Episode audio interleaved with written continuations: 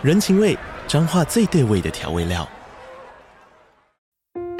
人，你在这端，我在那端，各自忙碌又相互牵挂。情，街角的吵杂声传递温暖与思念。味，是从每一个转角飘出的乡愁。这里是彰化县政府 Podcast 节目《彰化早咖》，我是主持人内克。从彰化大小事各具特色到旅游攻略，透过轻松有趣的访谈，带着大家走进最在地的早咖。准备好了吗？彰化的故事，我们说给你听。以上为彰化县政府广告。FM Taiwan。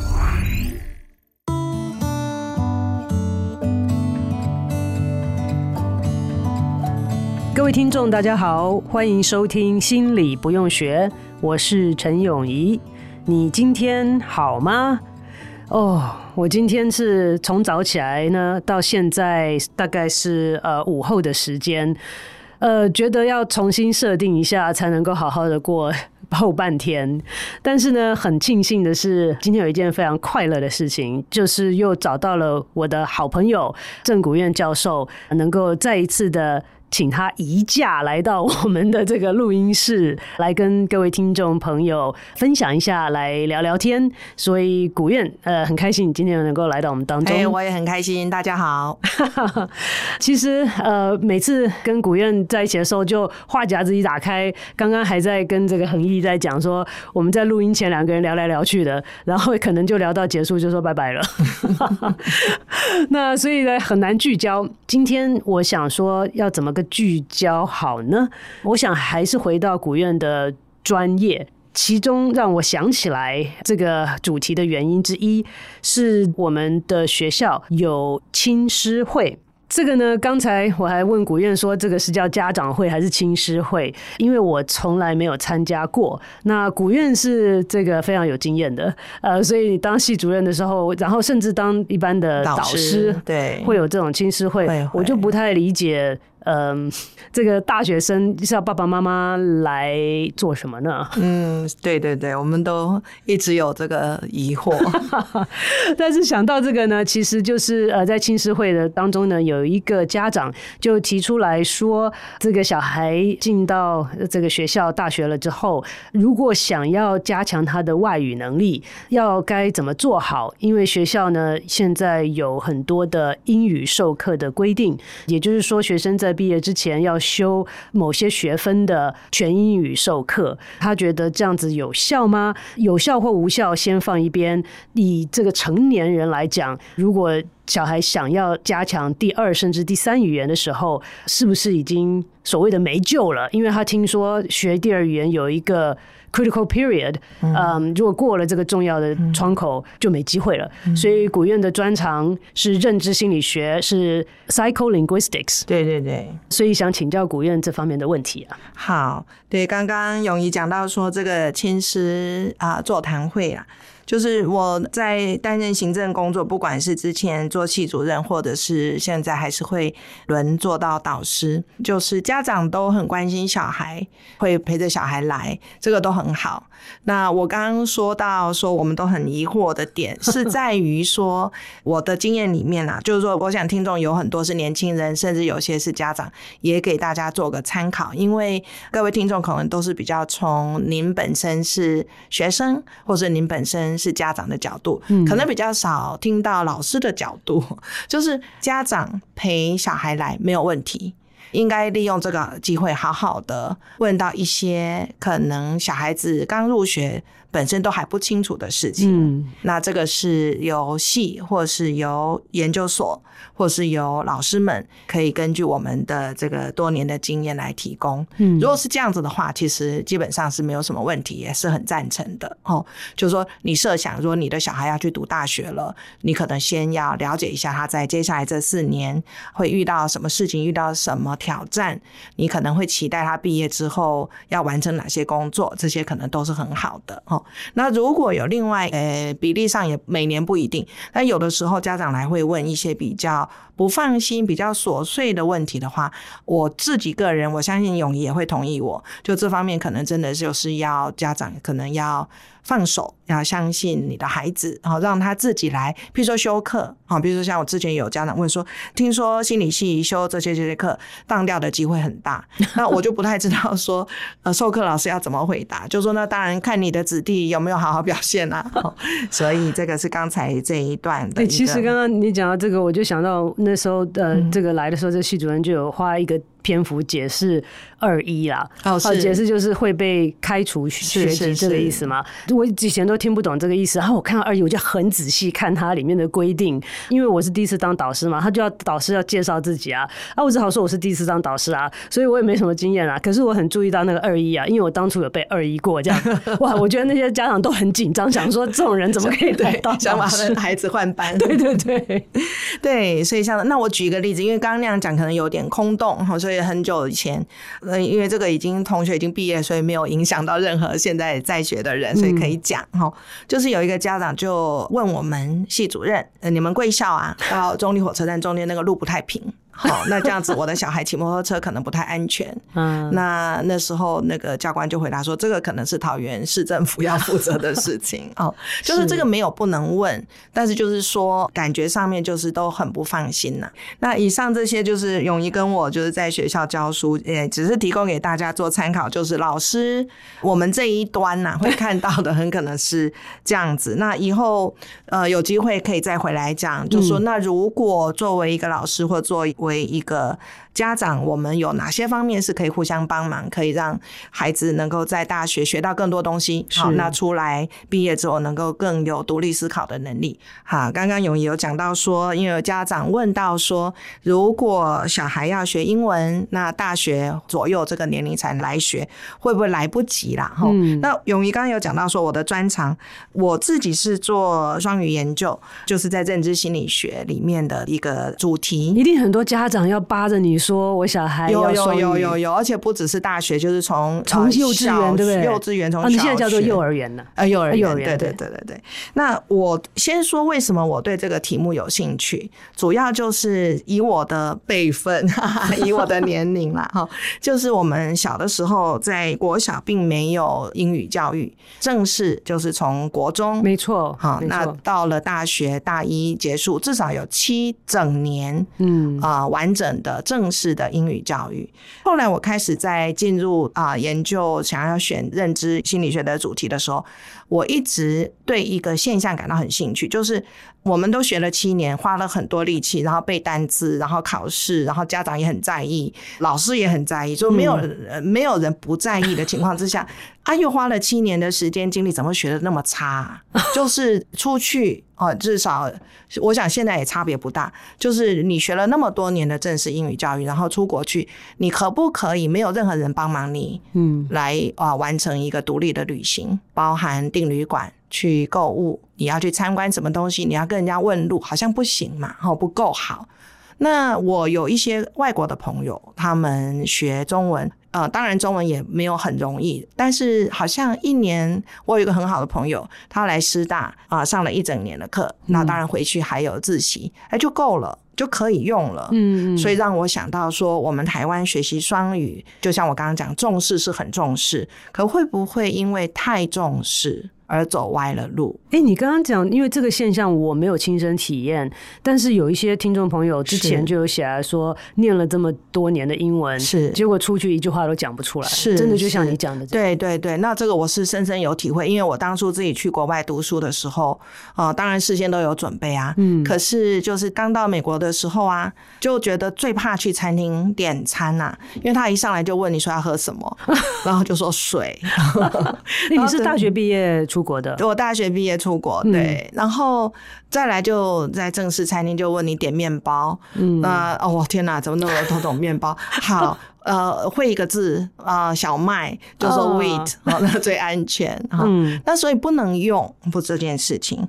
那刚刚永怡问到，就是说家这这个是我自己的经历，还有为什么我进入到这个研究的领域。但是永怡刚刚问到的是，很多家长会直接最关心的是说，想要把英文学好，嗯，那几岁学是最好，或是说才不会来不及？对，我们等一下还可以再讨论一些细节。不过我先讲，刚刚我讲这两个问题，我先。先讲一下我个人的答案了。嗯，就是学那么久，花那么多力气，就是把好玩的事变成功课了。那因为要应付考试，像现在有很多学校也要求说，同学毕业要必须通过英文检定。嗯，那像我们学校就有把本来是应该是很好玩的大一英文，就变成教学生如何考多益，如何考其他的英文检定。对我来讲，这个是很严重的大倒退。因为你教了学生，只是教学生怎么考试，那现实实务上不行不教嘛，因为学生考不过就不会毕业嘛。即使心理系的所有的科目都通过，就不能毕业嘛，这是一个必须解决的问题。这个我知道，但是重点就是变成，哎，我就回想到，当我的学生这样跟我讲，就他们大一现在在学的英文是教大家怎么解题、怎么考试，像补习班这样，我就回想到我大一学的英文课，我好喜欢那个课哦，我好喜欢那个老师哦。好，就是好好玩哦，就学到很多。你谁呀？你怎么会觉得那个好玩呢？因为有很多透过，因为那时候我们读大一的时候的那个英文课本，当然就是一些很好的英文的小说或者散文的作品，哦、譬如说莫泊桑的作品啊。那我记得那时候学校也有啊英听的课，那英听的课就听好多那种，譬如说爱尔兰古代的音乐，然后他会解说这个歌词当初是什么意思。就说照理说语言。本来是学这个东西，语言以现阶段来讲，就是有任何一个时间点，语言是沟通嘛。那除了沟通之外，也透过语言让我们能够了解啊别的文化、别的历史、别人的想法。嗯，所以这些好玩的东西呢，现在因为把整个英文能力必须要好，变成是一个考试的要求了，所以变成。蛮难玩的，是是。那这个就连到刚才永一问的问题，就说那大学才来学，呃，其实，在台湾很少人大学才来学了，哈。嗯。但是，就说如果大学才或者比较晚才来学，会不会来不及？基本上不会。基本上不会，他是想要加强，他说想要加强，嗯、对，就所以这个就是牵涉到我们等一下会讲，就是所谓学好是多好，嗯嗯。如果说我们要假设说你十八岁之前都没有接触过英文，假设当然这是不太可能哈，但我就说假设状态是这样，是。那你现在要来学英文，好，那你啊其他的条件都配合，有一个你可能学不好，的确是就是发音，嗯，因为发音这个会牵涉到我们人出生之后。在整个生理上发展的过程中，嗯，我们对于不同语言的音的区辨能力，大概是差不多一岁的时候，就十二个月的时候，就会到达一个关键的时间。一岁，对，十二个月。那那个关键时间不是说那个之后，不是关键期的意思，不是说关键期哈。心理学说关键期就是超过某个时间你就学不会吗？对，你就学不会了哈。那现在比较没有用这个观念，但是这个语音这个部分，发音还有听力这个部分。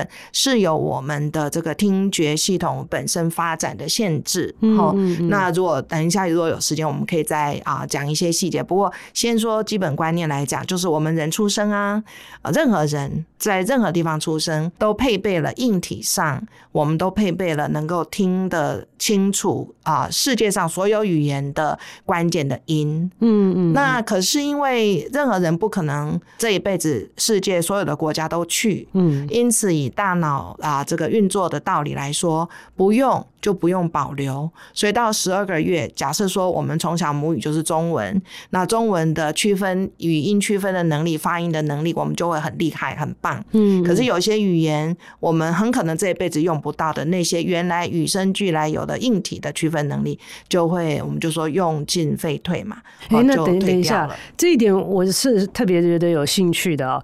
如果我没有理解错，嗯嗯，葛薇，你刚刚讲的是说人生下来的时候，大脑这个东西。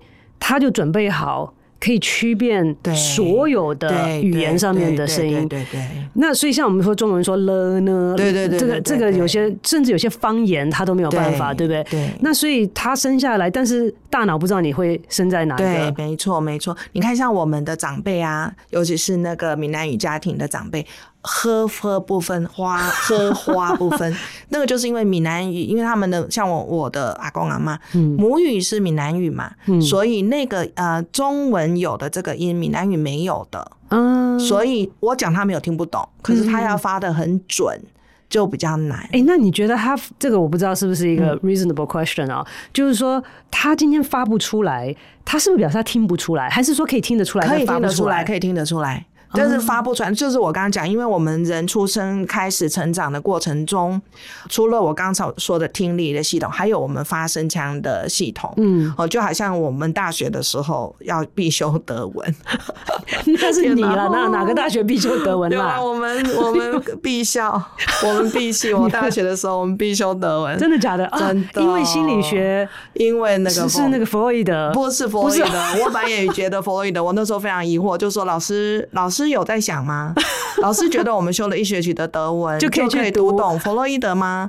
后来我的老师告诉我，不是不是，是因为那个莱比锡大学那个哦哦。对，但是我说那一样啊，所以老师你们觉得我们修了一学期的德文就能够读德文吗？对，但是无论如何，就那时候是必修课啦哇，所以那时候我记得我们的德文老师是一个很年轻外文系来的年轻男老师，他非常的沮丧，他非常的认真。我跟你讲，当老师最沮丧的事情，不是学生不认真，是学生也很认真，老师很也很认真，然后结果很糟，这就学不会，这个才是老师最沮丧的事情。所以我记得我们真的很认真，好，然后德文书、参考书，然后练习听什么都做了，就是该做都做了。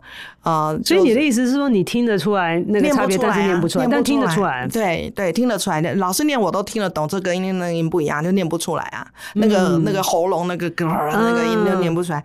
就学期最后一节课，我们那个沮丧的老师就说：“各位同学，这学期辛苦你们了。”我知道大家都很认真，但是你们的德文实在是不能用，因此呢，最后一节课我要教大家唱一首德文歌，嗯，这样子你们将来老去至少记得年轻的时候，的确是真的是有修一个德文课的，我还记得他教我们唱《春神来了》德文歌，这样哈，哎，所以有 leave an impression，对对对，所以就是有困难哈，那就像刚刚咏仪问的，就是如果听跟说来讲。听可能还稍微容易一点，嗯，这个音跟那个音稍有不同，嗯，可是念不精准，像呃英文对我来讲也是第二语言嘛，就是即使从读书时候到现在都仍然有使用，一般沟通也还好，可是就是有一些音我自己也明知，嗯，就是念不准，嗯，那如果所以讲回来到我们说什么时候要学英文，我们很多家长都希望小孩的英文非常好，这个当然是可以理解，哈，就是英文是现在这个世界上面。用的人很多，可以说是最多。然后在读书、旅行什么，就是说，如果你只会一种外文，可能英文也许是最好用的。在这个世界上的大多数国家、大多数地区，然后不是所有地区都是这样。那所以学英文很重要，这个没有人会否定，没有人会反对啦。嗯，只是说大家可能以我的在教学现场的经验，大家可能要先排除一个迷思：所谓英文很好，不见得是你的发音。啊、呃，就是所谓的最标准。嗯，事实上啊，泳衣一定可以补充，就是即使是你是美国人，即使在美国，美国的土地这么大，事实上应该也就像日文没有什么叫标准日文，英文没有什么叫标准英文呐、啊。嗯，嗯，当然每个地方每个地方的腔调。啊、呃，像英国英文跟啊美国英文也不相同，所以我可能如果想要利用今天这个机会跟大家分享的一个我自己常年的一个不管是教学或者是研究的经验，发音这件事情啊，有一点被过度重视。哈，我也遇到过很多就是英文发音非常好的人，可是他英文阅读是不行的。嗯嗯嗯，就是读不懂，读不懂。当然因为内容，比如说没有背景知识啦等等。那我退一万步讲好了。如果你什么语言都很好，我英文也很好，日文也很好，韩文也很好，中文也很好，我客家话也很好，我闽南语也很好，我什么都很好，听说读写我都一百分，那当然很棒啊。问题是人一生每一天就只有二十四小时啦，所以从我们啊认知心理学的角度，就是会讨论说是一个资源分配，嗯，好，就是说我希望我的孩子或者我自己英文够好。到什么程度？到可以用，到可以沟通，到可以旅行，到可以读文章吗？嗯，到说的时候虽然也许有一点腔调，可是沟通没有问题。外呃英语为主的人听我讲话都不会有什么问题。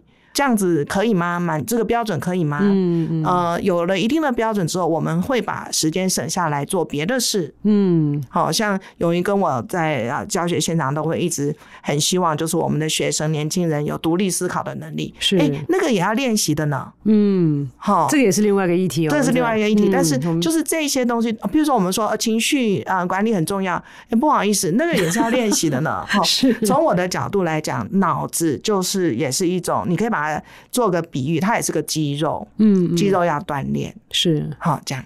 那所以，我回答刚刚永一讲的这个，是不是几岁之后学就一定完蛋了、惨了、不可能了？那倒是不至于这样。嗯，但是我觉得讲是说好多点哦，都让我觉得呃很值得思考，然后能够去去消化一下的。嗯，你刚刚讲说大脑呃是个肌肉要去练习，但是也是也是个有限资源，它不是无限的，是，是对，所以所以你就要取舍嘛。那所以我觉得给家长很重要的一个不能算是提醒吧，就是大家可以去思考的方向。我觉得国元刚刚讲对我来讲很有感的，就是说，那你的目标是什么嘛？嗯、对不对？就是说，哎。他希望加强他的英文，那什么样叫做够好？那如果你够好的标准是好像母语一样流利，然后口音就像母语一样的，你就要投资很多很多的精力下去。我们先假设可以做得到，是对不对？那投资很多很多，那因此他很多别的事不能去做，是那愿不愿意？有的人是有这个需求。就我所知，像如果是演员，嗯，他们的确是有这个需求，嗯，呃，不管你原来是哪一国人，那你现在演一个英国人的角色，就希望你讲话有英国腔。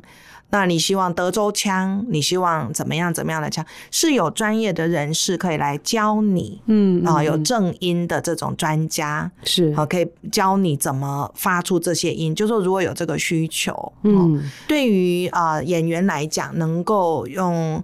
适合的腔调表达那个角色当然是很重要，嗯嗯，那所以啊、呃，那个就是我们刚刚讲的，需要的时候你必须投注这个资源。嗯，但是对于譬如说对我来讲啊，哈，我就没有认为说我能。靠自己的力量讲英文像美国人或者像英国人，我知道我不行，但是到目前为止那个也没有造成什么问题。嗯，就是简单讲，到目前我觉得还算够用。对，活活得很 OK，没有没有多需要多多加那一块这样子。对对对对。所以那剩下的时间就看我要做什么。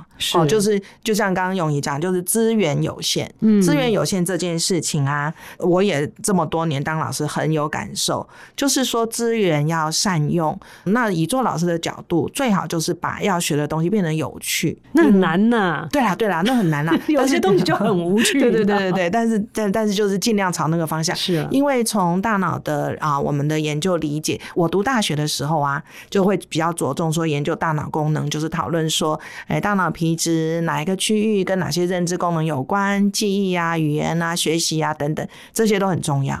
但是渐渐的，越来越多的研究显示出来说，动机可能是更重要。因为我读大学的时候啊，对于动机或是情绪，有一点把它当成是。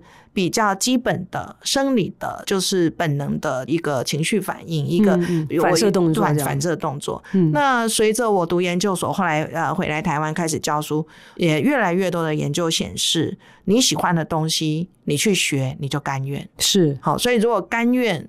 那我熬夜，或是我多做一些额外的工作，嗯、因为我甘愿嘛。嗯嗯嗯，所以就是尽量。当然，有一说我也同意，就是有些东西其实蛮难。对啊，你那个可能那个统计啊，嗯，对我来讲那个生理心理学啦，嗯，对对对，对，我没办法。是是是。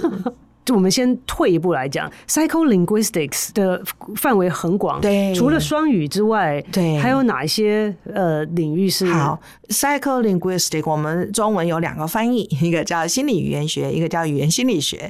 那在台湾呢，就是啊，心理学家或是语言学家都会啊有着重在这方面的研究。刚刚永仪问到我说，那它的范围到底包含哪些？语言学的部分我就不讲哈。那心理学的研究就是说。人是主体，我们想知道人在学习、使用、语言的过程，所以会研究小孩子怎么学会第一语言、第二语言，所以语言的学习。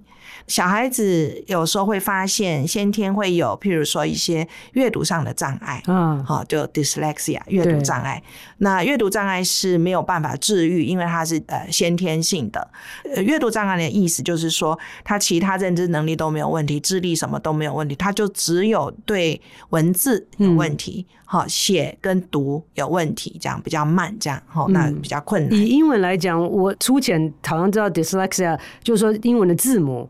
它会看起来那个会拼音会反过，对对对，会顺序会有，对，它有不同分类，但是有刚刚那个咏仪讲这个是一个，那在中文也会有哈。中文 dyslexia 会这样，他他看字的时候会跳掉吗？不会，但是譬如说耳朵边，好，譬如说漏掉，左边跟右边分不清楚。譬如说写的时候，像我我姓郑嘛，那耳朵应该在右边，有时候就写到左边。对，那还有就是造词，譬如说之前我有一个啊学生做阅读障碍，就是红色的红请，小学生造词，他就会说彩虹，所以它那个红色的红跟彩虹的红分不清楚。好，所以他正常人也会这样。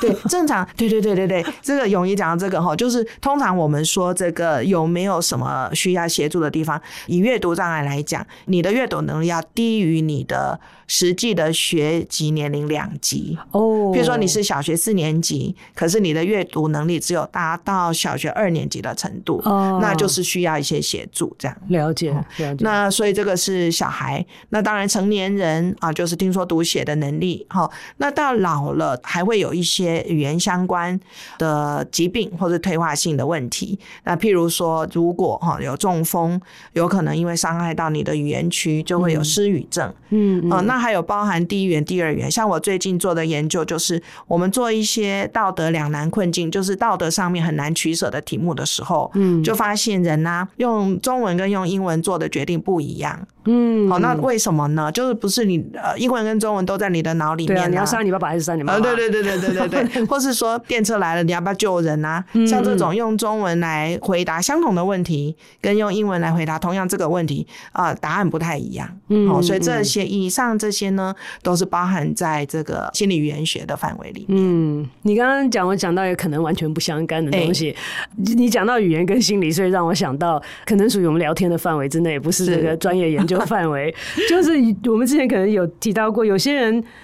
就讲不出好话，对不对？就是好好一句话，你有善意就被讲出来，让人家气死。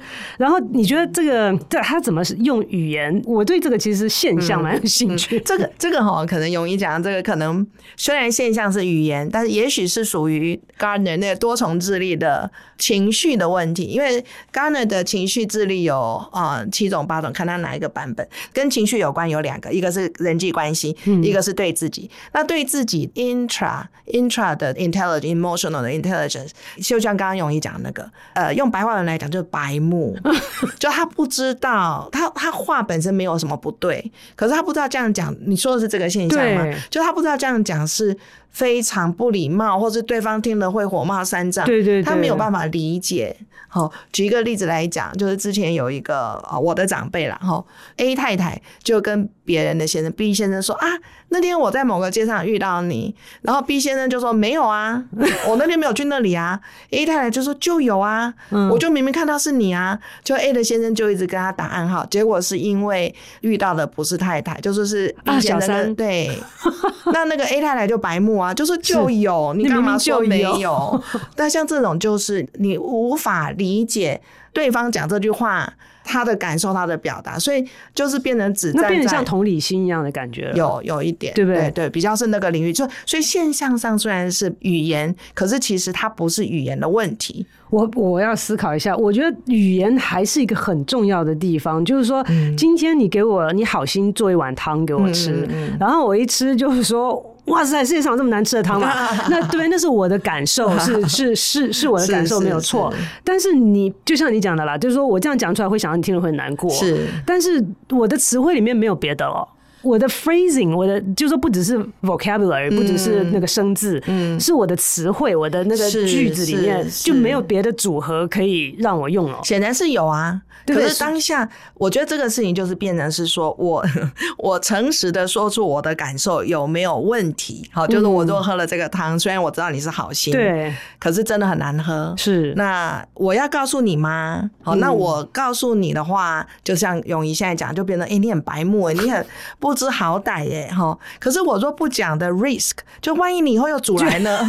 所以我可能要跟你讲一下，免得你下次又以为我很爱又煮来。对，所以这个是，做是这个层次上，就会变成是讲这样子话的人冒犯了别人，到底是他不知道这是个一个冒犯的话呢，还是他知道，可是他选择我就是要让你知道，那这就是会有不同的情况。我一直在想的就是那个词汇，就是说你没有你的工具里面可不可以选用别的方式表达出来同样的意思？那如果回到我刚刚讲，这也是需要练习。是，这是对，这这的确是。像我有时候呃，对于我的研究生，对大学生比较不会有这种机会，对我的研究生或研究助理，有时候我也是会啊、呃，有遇到过，就是说。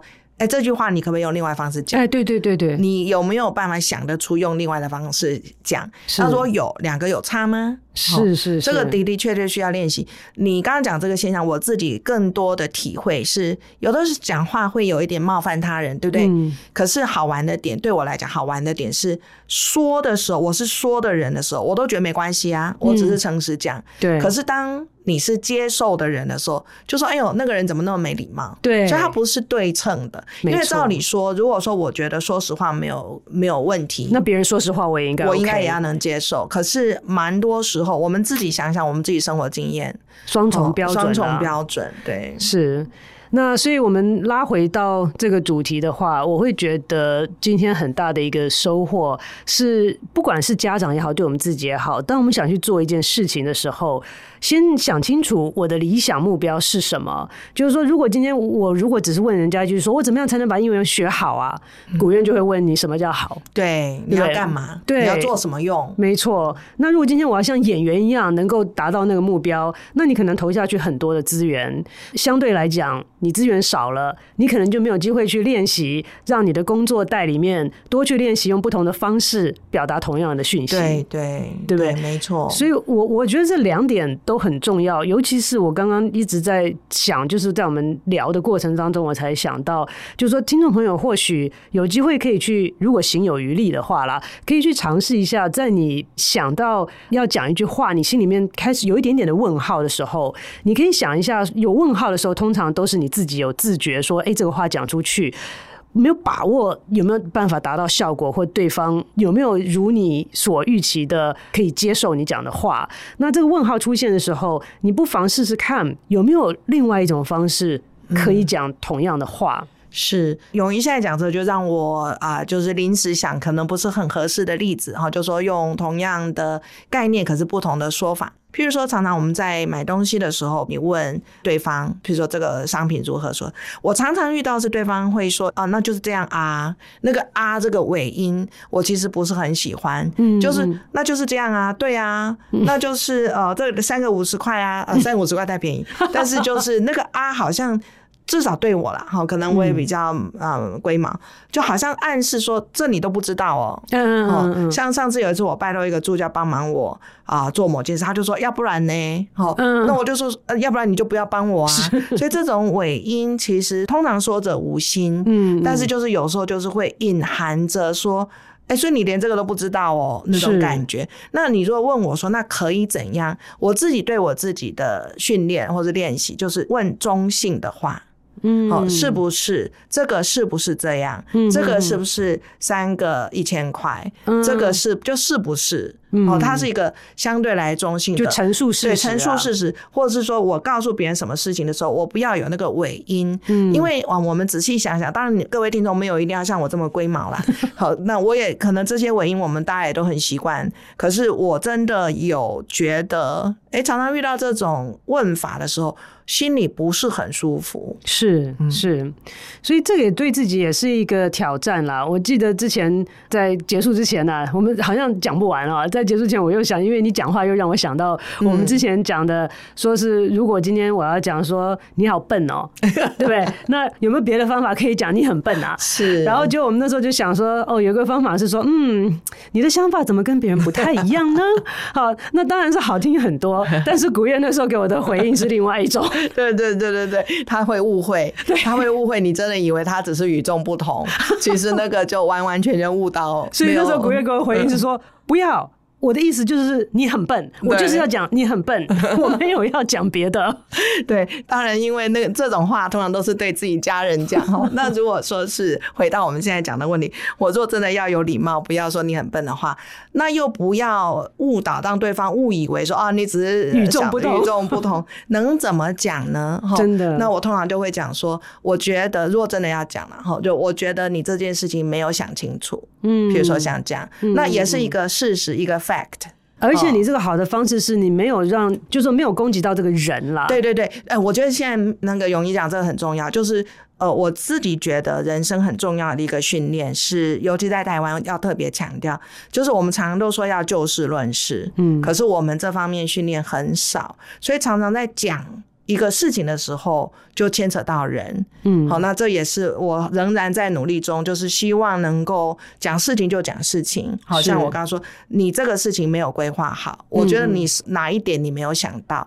当然啊，这样讲是不是对方就能够觉得比较能接受？这个我想所有人都需要一些修炼、一些练习啦。是，但是至少这个是一个方向。因为我的工作虽然环境已经算是单纯，但是也难免都会遇到，就明明是在讲一件事情，可是对方觉得。的好受到委屈，嗯，好像你是在批评我，嗯嗯嗯，是，我觉得我很喜欢古院这个方式啦，因为就是说，如果我说你很笨，那就没得改了嘛，我就是这样嘛，对，就好像说你头发好黑，那我没办法，我可以染啊，好，现在可以染，可以染，好，那但是你如果说你，我觉得你这件事情没有想清楚，你有做到两层呢，这件事我没有说你所有的事情，对，没错，好，那没想清楚只是一个层面，对，所以这个就回到泳仪的专业。因为我想各位听众都知道，永仪是啊临床心理师，所以就是在我相信啊，就是这样有一点好像我替他讲，他替我讲，好像有点怪。不过请大家就担待，就是在我跟永仪做这么久的好朋友的这个过程中啊，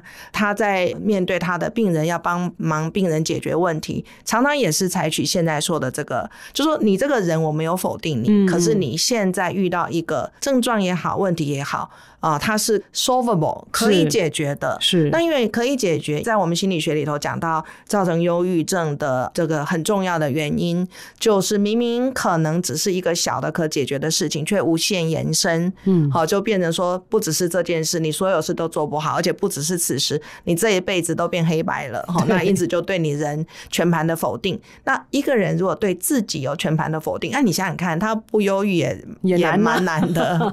哦，所以这个就是。当然，我们这个说的都是容易啦，这真的做起来是真的是啊，需要尽力努力。是。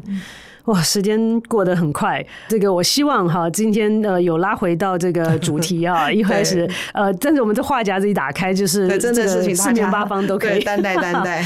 那但是回到这边呢，我觉得蛮好玩的啦，因为我觉得 language 是我们现在不可缺乏的一个工具，非常非常核心的一个工具。那在处理心理的事情跟这个情绪啊、压力啊各方面来讲，它都是会扮演很重要的角色。那我还是希望将来有机会呃，这个。再请国院到节目当中来讨论，由语言而延伸出去的很多很多的我们认知上面的一些现象。今天再次提醒大家，这个我自己收获是蛮多的。那提醒大家在生活当中可以练习用这个不一样的方式去陈述同样的一个讯息。另外呢，也是练习在希望有这个目标的时候，把自己想象当中的目标稍微厘清，然后确切的能够立定出来，可能让我们在达标的过程当中，呃，会比较容易一些。我们今天的节目就进行到这边。那如果大家有任何的问题要这个请教古院的话，欢迎大家随时的留言。上次我都有转给你哦。啊，对对对，有有有。嗯，那这个今天就先聊到这边，谢谢大家的收听，我们下周再见，拜拜，拜拜。